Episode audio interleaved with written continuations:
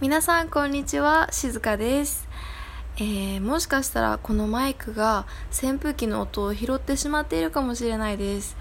あの本当にすごい暑くて扇風機なしだとねちょっと生きていけないなっていう感じなんですよ。しんどいなっていう感じなので今日はつけっぱなしにしています。エアコンもあるんですがエアコン以前つけた時にトカゲが トカゲが出てきてそのエアコンの穴から出てきてそれがねトラウマになってしまったんで今つけないようにしてます。それ以降一回も多分つけてないですね。なのでもう扇風機1本で夏を乗り切っているっていうかもう夏ってか 一年中夏なんですけど暑さを乗り越えていっています。はい今日は何について話すか考えていません。とにかく頭に思い浮かんだことすべてをあのお話できたらなと思います。多分今回は10分も話せないかもしれないです。5分ぐらいで終わっちゃうかもしれません。はい。えーと、最近ねやっとインドネシアの、まあ、ロックダウンと呼ばれる PPKM って呼ばれるものが少しね軽くなって以前ほどこう厳しくはなくなりました、まあ、緩くなったっていうことですかね。以前はほぼ2ヶ月間ぐらいの間あの外食ができなかったんですよ。なぜかというとレストランが全て閉まっていてあのテイクアウトはできるんですけどお店の中で食べるってことができなかったんですね。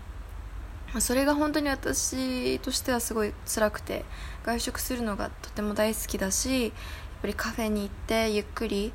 あの例えば本を読んだりとかまあ、動画編集をしたりっていう時間をすごく自分の中で大切にしてたのでそれができないのがとっても辛かったです。家の中でももちろんね動画編集だったり読書っていうのはできるんですがやっぱりうん雰囲気が違うじゃないですか。やっぱカフェの方がねいいなって思うんですよ。だからすごく行きたかったんですけど行けなか行けないっていう状況が、ま、2ヶ月くらい続いてましてそれがやっと最近2週間前ぐらいから解除されたおかげで今もう普通にレストランで食べたり、えー、あのなんていうんですかねカフェでのんびりすることができるようになりました。あとはいえ以前そのコロナ前と全く同じかって言われるとそうではないんですよね。いくつかルールがあります。まずご飯を食べるそのレストランとかに入る時はだいたい30分以内に30分までの制限があってお店の中にいられるのはま30分までっていうルールがあるんですけどあのあんまり店員さんとかも気にしてなくてよほど混雑してない限りは何も言われないです。私も友達とカフェに行った時にその入店してすぐに入店時間を書かされるんですね。で書いてそれであのまあなんていうんですかその入店時間の隣に30分後の時間を書いて、まあ、その時間になったらあのなんていうんですかねお店を出てくださいねみたいな感じのことは言われたんですけど普通にも2時間ぐらい喋ってても何も言われなかったです。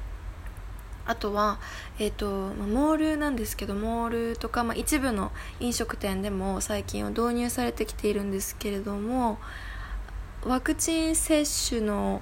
証明書をこう提示しないと入れないみたいなルールがあってそういうルールを設けてる飲食店がいくつかあります。モールは多分ほぼ全部で、まあ、飲食店は多分23割ぐらいかな。もっと少ないかもしれないですね。くらいそういうとこ、うん、ルールを設定してるところもあります。私も昨日かな。昨日ずっと気になってたカフェに行ったんですけど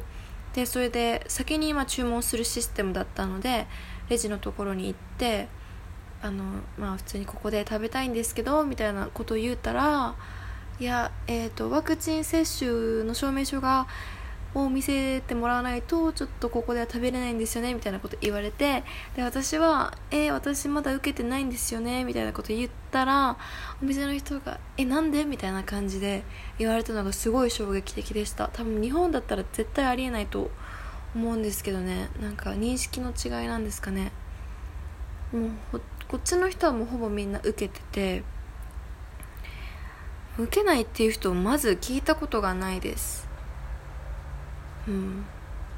なんかよくわからないです私も。なんでなんだろう。その反強制反というよりも8090%以上強制なところがありますねインドネシアのワクチンは。もうラジオとかつけてても朝車乗るんですけど仕事場まで。でラジオをつけてるんですけどラジオとかでももうワクチン打たなきゃダメよみたいな感じの広告が普通に流れててえちょっと怖いなって思いました。なんか人権あんまなくないって思っちゃいました。その何て言うんですかね。受ける権利？受けない権利か。受けない権利っていうのが全く与えられてないような気がするんですよね。よほどこう例えば心臓病があるとか何か病を抱えてるっていう人ではない限りは全員打ちましょうみたいな流れなのでそれは本当に全然違うんだなって思いましたね日本と、まあ、日本だけじゃないかもしれないけどアメリカとかも多分みんな受けろっていう流れにはなってないと思うのでちょっとねそこだけがちょうんなんか引っかかりますね自分の中で。それさえなければもっと自由に行動できるのになって思います。はい。ということで今日は私が今住んでいるインドネシアの最近のね事情について話してみましたがいかがでしたでしょうか？あんまり面白くはなかったかもしれないですね。すいません。はい。ということでまた次回がいつになるかはわからないですが次回のエピソードでお会いできたらとても嬉しいです。それでは皆さん良いえー、週末は終わっちゃったか。はい。ゆっくりお休みください。ではではまた。